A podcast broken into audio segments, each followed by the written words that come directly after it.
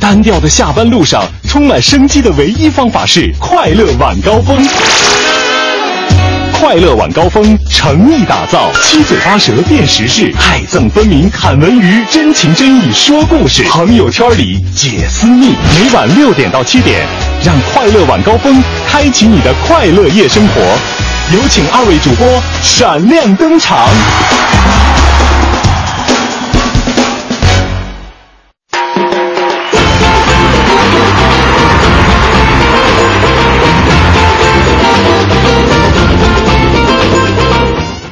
下班快乐！感谢您在十八点的时候锁定我们的调频 FM 一零六点六文艺之声，收听正在为各位直播的快乐晚高峰。我是刘乐。朋友们，大家好，我是五科。又到了一个美丽的周一，虽然我们今天是吧，没 没有见到上周那么好的天气，但是有很多人觉得啊，心里踏实了。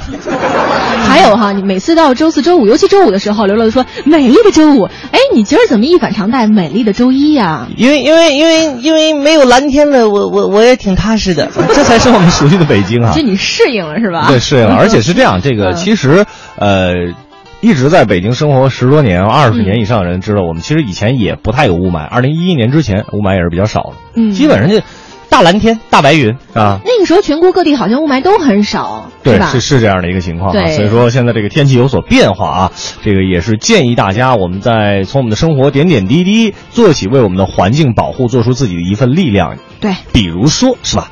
我觉得现在这个控烟真的挺好的。好多人最近都在朋友圈吐槽、发嗯段子嘛。是啊，说你看，比如说那会儿说说是这个减少雾霾啊，我们要这个进行什么单双号的这个限制啊，限行嗯。呃，包括还有一些这种大气污染的治理呀、包括这个治理一些污染的这个工厂、化工厂等等，没错。但是现在你看今天这一一来，哎，马上天儿蓝了，我觉得作用一定是有的。呃，应应该是有点作用啊，而且是这样的，这个我我身边的那些烟民们哈，嗯现在是真的就烟明显抽的少了很多。还看来是，你还记得咱们之前观点约架这个曾经约过一次，是啊说到底这个东西能不能管用？还现在来看的话，反正至少我们身边真的是挺管用。所以我觉得这个大趋势特别好，就是你每次无论到什么这个单位里面哈，学校里面，包括嗯公共场合、饭馆里面，嗯有很明显的这个招牌或者提示，告诉您带顶带盖的地方不能吸烟之后嗯，您即便想吸，你好意思吗？那么多人看着你，脸脸薄，可薄了，就不好意思，怕人这个这个说什么哈现在。看起来还是不错的这个举措啊。没错没错。啊，我们今天快乐晚高峰要跟大家一起来聊一个什么样的话题呢？这个话题呢，其实啊是跟教育有关的哈。哦就虽然说我们现在很多人是步入了工作岗位，像我跟刘乐，但是我们回顾自己的校园生活，还是觉得很憧憬、很难忘哈。那些年错过的大雨。呃，想起了同桌的他啊，对那这校园发生了什么呢？就是说啊，这个名校降分录取贫困生，您怎么看？您是觉得这事儿挺好的吗？还是觉得，嗯，他不公平不公平，啊？我啊，我我觉得不公平啊。你觉得不公平啊？对啊，作为城里孩子，呃，不是不是，我我郊区小王子村里，的，我村里的，我村里的，我们家在郊村里小王子，啊。你在村儿你也是北京郊区啊。对，我是觉得是这样，就是嗯大家的付出的努力都是一样的，那我会让我我觉得就是我当年参加高考的时候，我会觉得很不公平。但是人有人说了，说农村地区，特别是贫困落后地区，因为你像中国嘛，我们这个幅员辽阔哈，对啊难免有些地方教育资源缺乏，基础设施、生活师资力量等等方面保障不足，像这个有时候农村的一些这个优秀的教师也留不太住哈。所以你看，哦这个教育水平方面跟城市存在很大的差距。你你想想，城里的孩子在幼儿园到小学都是学的什么？农村的孩子他们在做些什么？你这么一说，我还真是哈，是吧就是光光光想学生努不努力了，忘了他们的这个师师资力量师资力量的这个问题了。对这是我的一个失误啊。那对于这样一件事情，您各位的看法是什么呢？就是高校嗯录取这个尤其是名校，对贫困生会降分儿，您觉得这样的方法可取吗？或者说您支持吗？嗯对吧？都可以发送到我们的微信公众平台订阅号“文艺之声”。今天有十张电影票等哎待着各位。接下来的时间，先来了解一下今天的北京新闻。四九城里那点事儿，嗯，这儿包打听。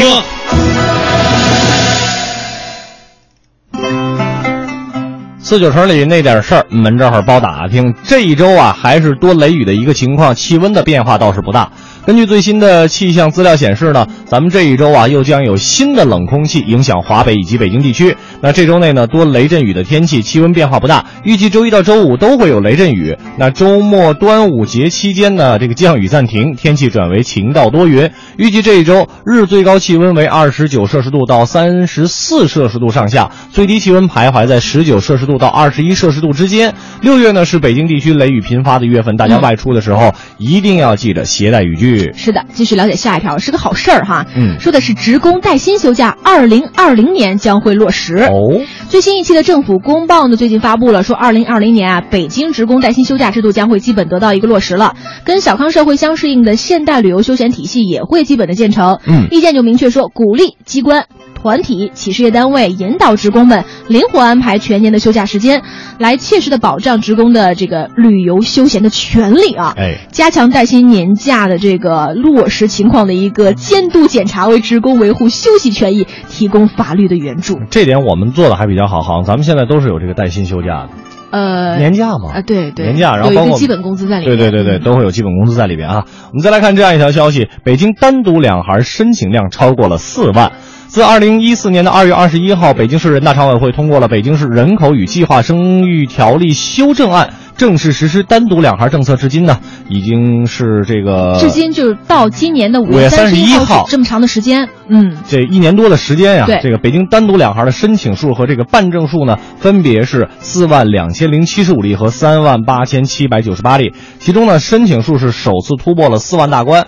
北京市卫计委预测，在这个单独两孩生育政策调调查的这个基础之上啊，明年将可能带来比之前更大的一个分娩量。哦按照已经通过的单独两孩审批，就就是办证的这个育龄妇女年龄的段段位来分析啊，嗯嗯三十一岁到三十五岁的人群占到了最多数。对，包括你看咱北京现在晚婚晚育的趋势，好像也是一个事实啊。生活压力太大了，关键是买不起车，买不起房，对不对付不了丈母娘啊！你 真是替男性 朋友们说话是吧？开玩笑是吧？很多的丈母娘嗯还都是很好对付的啊。对，所以反正这事儿吧，大家量力而为啊。没错。嗯，我们继续来了解下一条，说这个医院、学校、酒店将会穿厚外衣保温。哦，怎么回事呢？就是今后啊，咱市民在商场、图书馆或者是这个酒店等一些公共建筑当中，将会呼吸到更清新的自然风，嗯体验更舒适的环境。因为新版的公共建筑节能设计标准最近发布了，根据咱北京特点哈，首次依据这个建筑物的功能用途和规模，把公共建筑分为甲、乙、丙三种类型，并且采取不同的节能措施。像普通的办公楼、学校、酒店、医院、社区服务站这类量大面广的这个建筑是乙、丙两类的建筑，嗯主要采取改善外墙的保温，还有改善屋顶保温和安装保温性能更好的一个外窗等措施。反正就提升这个节能效果之后，呃，无论是呼啸的北风还是火辣的阳光，都是被厚厚的保外墙的这个保温的隔离在外了。嗯大家会觉得更舒服。是的那么少量大型的体育馆、会展中心还有航空港是属于甲类的建筑。嗯这种全面设置这个空气调节设施的一个公共建筑呢，新标准要求是提高空调的一个呃能效指标，设备更新换代，选用耗电少的一个设备。嗯，我们再来看这样一条消息：残疾人机动轮椅车趴窝哈 可以获得免费救援。哎，出门办事儿的肢体残疾人的这个机动车轮椅呢，就是他们的这个腿和脚了。对如果说这个车呀在半路趴了窝呀，确实是会给他们带来很大的不便。最近呢，北京市残联用政府购买服务的方式，启动了本市残疾人机动轮椅车免费救援项目服务。呃，残疾人在遇到这样的事儿呢，只要拨打救援电话就可以免费享受这个免费的救助。服务的对象是本市户籍、持有第二代残疾人证，嗯并且在本市的公安交管部门登记注册的残疾人机动轮椅车车主。有需求的车主呢，即日起就可以到户籍所在地的这个乡。街啊，还有这这乡镇啊，嗯呃，残联领取这个救援服务卡，救援电话呢，您记好了，是四零零零零三七六九零。救援的服务时间呢，是从早上八点一直到晚上的二十一点。嗯，有需求的朋友们可以来关注一下哈。嗯，下条消息跟出行有关了，说是多家市属公园出船率达到了百分之百。想想看，上周末的蓝天白云哈，是啊让逛公园的市民游客是多了起来。哎，市属十一家公园周末两天，据说接待游客量突破七十万人，嗯比去年同期增加近三分之一。这个数字真的是哈，让人觉得挺惊讶的，因为这个尤其划船项目受到游客的热捧，像颐和园呐、北海啊、紫竹院呐、陶然亭等一些公园的出船率都是百分之百。嗯在这个高峰时段还出现了排队的现象，就是这个游船啊供不应求。嗯，包括到香山、还有景山等一些制高点拍照的游客也是明显增加。我我就上周去了一趟那个圆明园哈，嗯就尤其在一个湖边哈，就拍那个黑天鹅，是你都这个长枪短炮都 靠近不了那个河边儿。黑天鹅也纳闷儿，哎呀，这帮人干什么呢？拍美景哈，嗯拍他们的优美身姿，对，没错呃，说这个甚至是达到了黄金周时候的一个水平。哎，但是由于本周起呢，大气污染物扩散条件将会逐步转差，大气透明度也是大打折扣，所以大家伙儿要与天空美景暂时告别了。哎，虽然跟这个美景暂时告别了，但是咱心里更踏实。开玩笑，还是希望咱们北京每天都有一个蓝天，还有白云。对了，我要出发，用我自己的步伐，告别所有旧的想法，别害怕不像话。你怕了吗？还怀疑吗？啊啊啊哦！放开一切，体会变化。是否就是情绪化？装不下，够了吧，算了吧。说真心话，你善良吗？啊啊啊啊！Yeah，往前追，不后退。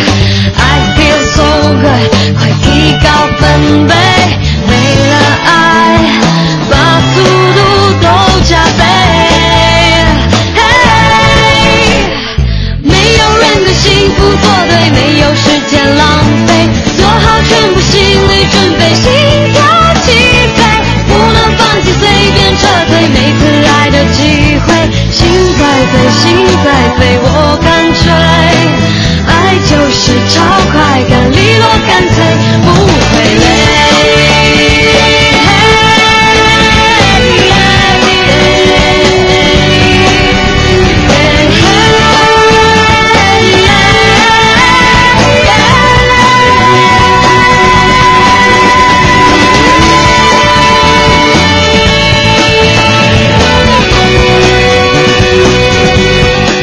一首孙燕姿的《超快感》送给各位，作为今天的下班加油歌，希望您在这一个小时的时间里，十八点到十九点的直播当中啊，五科和刘乐陪伴大家能有一个好的心情。当然了，如果您有时间的话，也可以参与一下我们今天的一个话题讨论。对，有十张电影票在等待着各位哈。啊，我们关注的这个话题就是说这个名校啊，嗯降分录取贫困生，您怎么看呢？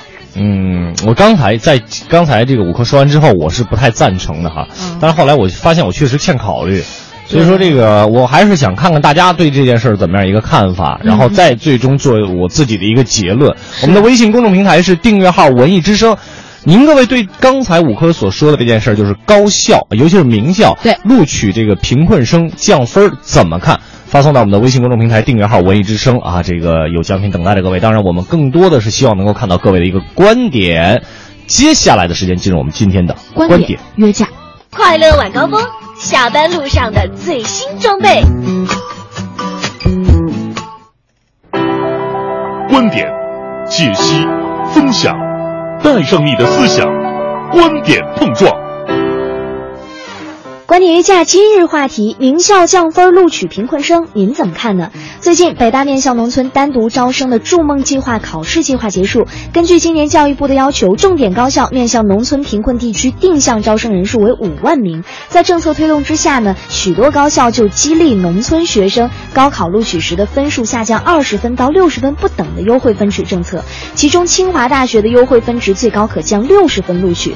这样的举动是否真的能够促进教育的公平呢？对非贫困生会造成怎样的影响呢？有支持方觉得那得有倾斜制度，但也有人认为教育公平更应该体现在基础性投入上。名校降分录取贫困生，对此您怎么看呢？今天的两位评论员周毅和程峰观点针锋相对，对这件事儿您怎么看？欢迎发送您的观点到微信文艺之声公众平台“观点约架”，等您说话。欢迎各位，这里是快乐晚高峰之观点约架。我们今儿来聊聊就是这个名校降分录取贫困生的事儿哈。其实，在今年春天的时候，清华、北大等一些全国优质名校就公布了各自针对面向边远呀、贫困啊、民族等地区县以及县以下高中招收优秀农村学生的一个招生计划。像北大，考生可以自己报名，最高可以降到一本线来录取；清华是取消中学推荐，全部个人自荐，降三十到六十分录取。体测优秀的还可以多降五分。有网友就认为说，在难以保证城乡教育资源完全公平的情况下，这不失为一个好办法呀。但有人认为说，哎呦，你说这个政策出台以后，可能会引来一些新的问题，比如说城里的孩子成绩比你高，对吧？那学习也不见得就没有你刻苦啊。但是就是因为你比他穷，你就上名校了，这似乎不太公平。所以点赞和质疑的声音都有。问题来了，名校降分录取贫困生，您怎么看呢？两位评论员朱毅和程峰观点针锋相对。首先有请朱毅。虽说现在城市化的步子越来越大，但也没大到重点大学中城市生源占百分之七十五以上吧。就算在农业大学的校园里，农村生源也是越来越少，和我国农业人口和我国农村考生的庞大体量实在不相称。现在降分录取，还有人不服气的很啊！其实换个角度想。城市孩子吹拉弹唱、琴棋书画就可能获得高校特长生降分的优惠，但乡下孩子会种地、插秧、放牛、喂猪，从来不被认为这是一项可以被加分的技能啊。所以，名校筑梦圆梦自强计划特招农村娃，除了彰显社会公平之外，更大的意义在于表明农民应该成为一个值得向往的身份选项。投胎农民家也有了一项天然拼爹的优势。尽管杯水车薪不能釜底抽薪，但毕竟是一种积极的倡导。哼哼唧唧，不服得很的，欢迎你来面朝黄土背朝天，欢迎你。换个身份做农民，成为享受降分的特权阶层，拉钩上吊一百年不准变啊！朱毅老师还是认为说，名校降分录取贫困生是现阶段希望机会公平的一种态度嘛，对不对？但另外一位评论员程峰就不这么认为了，有请他。我之所以不赞同重点的这些高校降分录取贫困地区的考生，当然不是因为呃不希望这些考生能考上名牌大学。我相信这是很多人内心当中共同的愿望，而是因为这样的制度设计在很大程度上去掩盖了中国教育投资，尤其是对基础性的教育投资不足的这样的一个现状。我们知道，在二零一二年的时候呢，中国才宣布，呃，整个教育经费的投入呢占到了国民生产总值，也就是 GDP 的百分之四。其实这是一个非常非常可怜，甚至有点可悲的一个数字。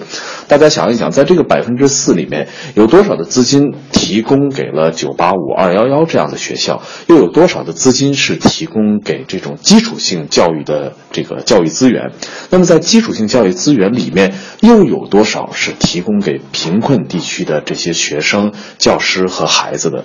所以，中国的这种呃教育资源的不公平，其实在过去很多年来。呃，一直以来都没有得到最根本的解决，而现在我们用这样的一种所谓降分录取的方式，好像是达到了一种平衡，甚至是一种公平，其实掩盖了更大的问题。嗯，不赞同是因为这样的制度掩盖了目前教育对于基础投入不足的一个现状啊。但是朱毅老师继续分析说，全国五万名降分名额算比例多吗？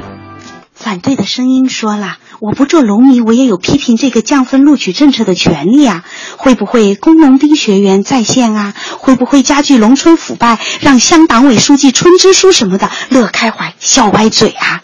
还有农村穷孩子进校后心理问题多了怎么办啊？请放宽心吧，全国一共只有五万个名额，不是以公平的名义造就新的不公平，而是以公平的名义因地制宜、因势利导的开始实质意义的公平，大幅提高农村基础教育师资和水平，那是远水。解不了近渴，这政策虽说杯水车薪、权宜之计，但毕竟还是一杯实实在在的水啊！其实对于大多数人而言，真没有什么好不服的。像我这种差一两百分才能上北大清华的，就是千方百计弄个农村户口，那也是没用啊！降几十分就能进北大清华的，绝对是非常优秀的农村孩子嘛。城里孩子一直占据着自主招生的绝对优势，胸怀天下求公平的人们跳出来为农村孩子说句公道话吧。全国五万名降分的名额对其他考生机会公平的影响啊，朱毅老师认为可以忽略不计呀、但另外一方，陈峰老师就这样一个观点，也用详实的事例来反驳了。赞同高校降分录取的观点，可能会认为呢，呃，全国呢只有五万个名额，而且占这个整个比例相对来说比较低，所以呢，这项政策应该是可以被接受的。但实际上，它依然是以另外一种不公平的政策取代了前一种不公平政策的做法。我们可以想象一下哈，在贫困地区比较这个呃生活条件比较困难的家庭的孩子呢，可能的确他受到师资力量、受到这个教学条件的限制，所以导致他的考分没有那么高。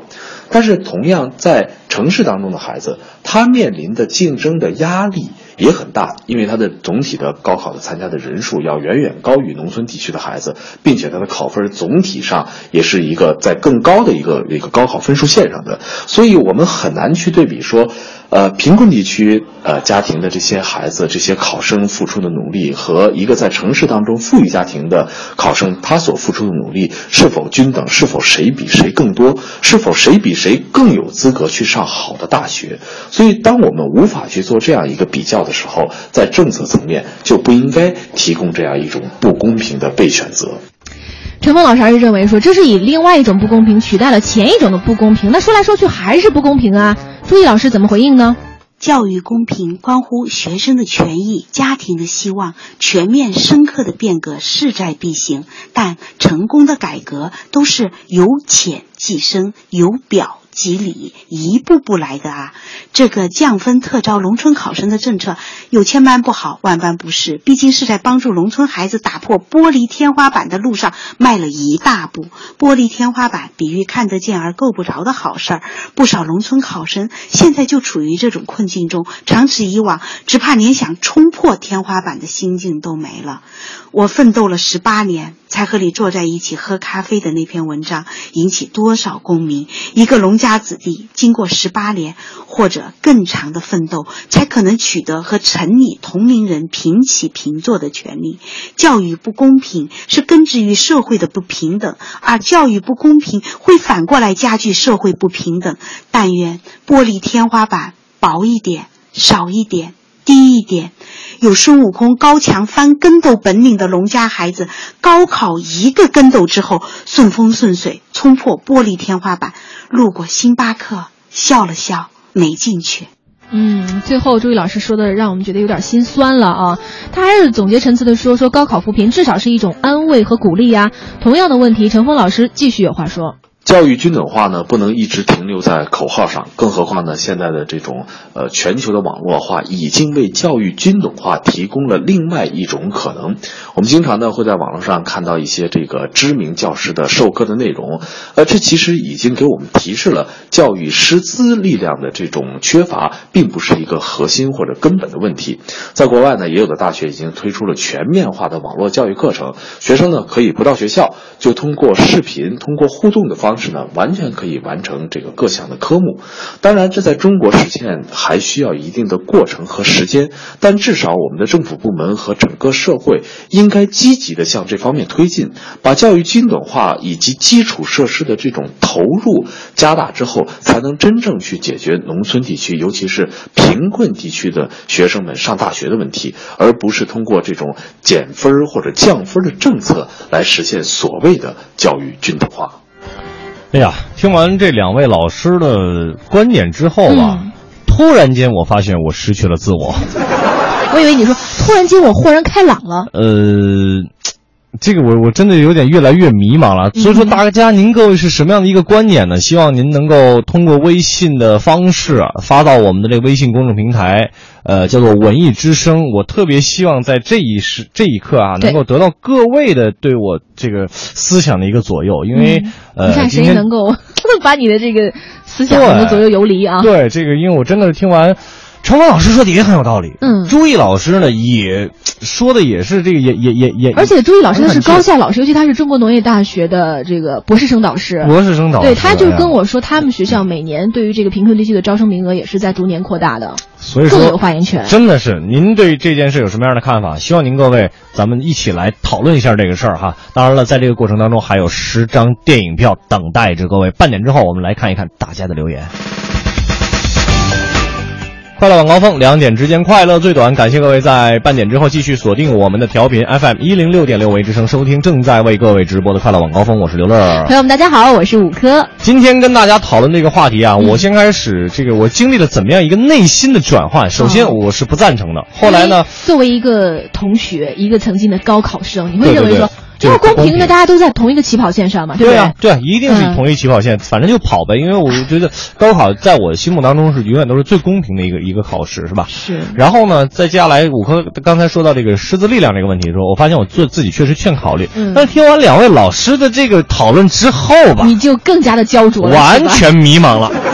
所以现在只有您各位能够告诉我到底能不能说服一下刘乐。是的，是的哈。我们来看一看大家的这个留言吧。哎呀，真的都说的是，我觉得各抒己见，包嗯括还有这个、曾经经历过这样的一些事情的这个贫困学子们，给也给我们发来了留言。我觉得真的要给他们鼓励，点个赞了。哎哎，念一念他们啊这个所说的是跟我们的留言内容是什么？应该是雨婷吧？对，雨婷，嗯嗯，雨婷说了，说这个作为一名农村来的学子，感觉考上名牌大学的机会真的很小，嗯需要付出很多很多的努力，上不起补习班，没钱学艺术，甚至竞赛的机会都很少。高考是唯一的优势。那名校录取在呃贫名校录取贫困生确实是一件好事儿啊，嗯拿出一定比例给农村贫困考生，有助于社会的公平。呃，我们再再来再来看一下啊，这个有助于社会的公平。因为我这边的电脑出现了一点点的问题，是吧？好，呃，我来补一下哈。嗯，呃，他说是这个改变农村孩子的命运。嗯现在这个名校里，城市学生和农村的人数差距是非常大的。哎，这个、哦，对，还有慧慧也说说觉得挺好的呀，贫困地区没有什么重点学校，嗯，说那里的孩子接受的教育质量不如城里的孩子，但不一定其他的品质就不如城里的孩子，哎。给贫困地区努力的孩子机会，这样才能体验这个教育资源更合理的一个分配。这个杨乐就说了，说哎当年我在云南，哦。还是省会昆明的学霸弟弟。嗯。啊，高考分数如果在北京早已是清华北大，可是我们在边疆差点连大学都没得上，说公平还很远。嗯，对，还有这个徐瑶也说了说，那是不是会有好多人迁户口到贫困地区啊？不赞成啊，不赞成，就怕有些人钻空子，是吧？哎这个真的会有。包括宁新伟也说了，措施要弄好了是好事儿，但是千万别成了某些人的牟利手段。没错哈，啊比如说像这种，我真的有能力哈，去学习不咋地，然后呢，我爸妈给我弄一农村户口，是吧？再想办法让我这个这个农村降分这个事儿再落实到我的身上，然后呢，我可能考个四四四四百八九十分，五百分左右，再给我降个六七十分，我也能上一好大学。呃也也不是没有这样这样的一个可能性。对，包括七音也说我不赞成降分录取贫困生，说了平等就要平等啊，贫困与富有不能成为你要求更多的一个条件。如果北大给有钱的学生降分，理由是他们有更好的资源和潜力，那恐怕都不许讨论会，那就是一片骂声嘛。为啥贫困就可以得到降分呢？我的理想是真正的公平，但是有时候你想想，我们生活在这个社会上，很难有没有绝对的公平。对对对对好像有时候就是人说人生如如棋，人生如牌嘛，就是你在参与这个活动的时候，你拿到手里这副牌，其实拿到手里的时候就跟别人不一样，所以需要更多的是后天的努力啊。这还真的是这样的哈哎。呃，这儿还有一说说这个降分儿不如降价更实在，看山还是山想什么呢你？对我，我现在是吧？工作之后，我也觉得降价更实在一点。对，但是现在我们要讨论的是这个关于高考的这样一个问题哈。对对对包括我觉得猛子说的也也有也有也有道理，他说赞成农学。相关专业降分录取农业户口优秀学生，毕业后呢能继续为农业发展做贡献。因为我知道猛子是学这个农业口的这一个专业的，他说呢，应该录取前啊，应该在录取前呢，这个签订承诺书，嗯毕业后为农村服务五到十年。对他说至少回去建设一下自己的家乡。还有天生我才也是说可以啊，但是贫困生要签署协议，嗯内容是要服务自己贫困地区十年才行。其实因为我是师大毕业的嘛，我就知道像我们学校有一些这个师范生，比如说像青海的呀，或者西藏的呀，或者那种西北地区边远地区的孩子们，他们入学的时候其实那个学费非常非常低，但是他们有个要求，就是你大学毕业四年之后或者研究生毕业之后，你要先回去给家乡服务一段的时间，比如说可能是两三年或者更长的时间。五到十年左对右对，，因为这个教育资源是这个整个的国家社会来给予你的，那你也要回报社会嘛，啊，挺好嗯啊。这个我我我挺愿意当老师的，是吧？每天面对着孩子，能够把自己所知道的这个寥寥无几的知识，能够 能够能能够分享给他们，我觉得老师比较诚实。这这真的很诚实，是因为我真的发现，这个书看的稍微多一点之后，你就会发现自己的知识实在是太少了。就对，各行各业的各种各样的知识实在是太多了，越看越觉得自己特别特别特别的渺小。而且其实在我身边哈，我有很多的这个学长啊、学姐，包括嗯学弟学妹哈，就是他们参与到这个支教的过程当中，到一些这个偏远地区服务一两年、两三年，因为其实那些地方留不住好老师，因为好老师都觉得说条件不好，住的也不好，然后薪水也不高，嗯。都想到这个大中城市来，所以那个地方真的我们需要更多的年轻人去建设了。就就就比如说像我这种不是很有知识，但是有一点知识的，好吧，有机会的话，还是希望能够真真的、真真正正的、切实的去给那些贫困山区的嗯同学们啊讲一讲我我所会的那么一点点的知识。我会什么呀？后来想一想，自己真的什么都不会。你不要谦虚，会的还挺绕口令啊，贯口段子啊。好，谢谢啊，这只是我们的基本功。其实我们想说，教育公平是社会公平的基础。对当我们讨论是不是要靠降分来录取这样的特定群体的时候，只能说明不公平在录取之间已经产生了，已？经产生，真的是已经产生啊，了。所以其实要更加科学的投入，抹平在基础教育上的差距，是我们更应该努力的方向。没错、啊，这样就不存在降分了嘛，对不对？啊，到这里啊，今天的快乐晚高峰又要和大家说一声再见了，实在是太快了哈。嗯呃，今天也是给大家准备了十张这个摇滚英雄的一个这个兑换兑换券对电影兑啊换券。那您可以锁票的话，通过我们在我们直播的过程当中，把您的锁票要求发送到我们的微信“文艺之声”的公众平台就可以了，就是这么的简单。对，我们就是会挑选到十位的幸运听众，然后会回复您哈。嗯没错没错您就在手机上记后加音就可以了。没错啊，今天的快乐晚高峰就是这样了。最后还要推出我们的文艺评论。嗯在此之前还要提示各位，如果您想点听回听我们的节目的话，对可以在手机上下载一个 app 叫做中国广播，可以把我们的节目拆开来听，凑起来听，想怎么听就怎么听。对，就是这么方便快捷。，当然了，如果您想关注这个，想跟我们俩在私下里有交流的话，新浪微博五科的微博是五科 CNR，刘乐的微博是主持人刘乐。最后来听我们的文艺评论。一零六六文艺评论。这里是一零六六文艺评论，我是小昭。上个月，北京市现实现场地放映了两部新拍摄的戏曲电影《状元梅》和《龙凤呈祥》。两部影片都是传统京剧的经典剧目，演员阵容可谓雄厚。从看戏的角度来说，精彩自然不必多说。这是中国文联启动的京剧电影工程的第一批上映影片。经过数年的努力，我们终于从荧幕上看到了结果。成绩是主要的，但是结合前些时候的一些戏曲电影的放映活动，使我们对于戏曲电影现在的处境产生了一些思考，即在现在的文化多元和娱乐化时代，戏曲电影到底处在一种什么样的位置上？无形中，戏曲艺术从一种大众艺术转身为一种雅的艺术。一直以来，戏曲的雅是与大众的通俗化融合在一起的。然而，当这种通俗化面对八零、九零后这一代年轻人时，却走向了反面。因此，戏曲成了一种高雅的、需要在特定的语境和场合去欣赏的艺术品种。这就使观看戏曲或戏曲电影成了一种需要产生这种附庸风雅的需要，甚至冲动的时候才能导致的行为。据了解，《状元梅》和《龙凤呈祥》两部戏曲电影在院线放映时，三十多座位的小厅上座率只有一半左右，绝大多数观众是老年人；而在电影资料馆作为艺术影片放映时，却基本满座，观众以年轻人为主。这种在同一对象身上出现的极端化现象，说明戏曲电影作为艺术片种，在专门的场所和特殊语境中放映，这时的放映场所就成为了年轻人追逐艺术和另一种新的时尚品种的空间。换句话说，他们不会到商业院线去寻找戏曲电影这样一种不具备商业价值的非娱乐的严肃艺术品种。所以，我们应该给戏曲电影一种艺术电影的定位，并营造适合他公开放映的语境和空间，给观众，特别是年轻观众走进这个空间一个理由。如果期望戏曲电影在商业院线与时尚娱乐电影去进行一种不平等的竞争，或以行政或公益等理由让戏曲在商业电影放映间隙去填空，这对戏曲电影不公平，也有失这样一个优秀艺术品种的尊严。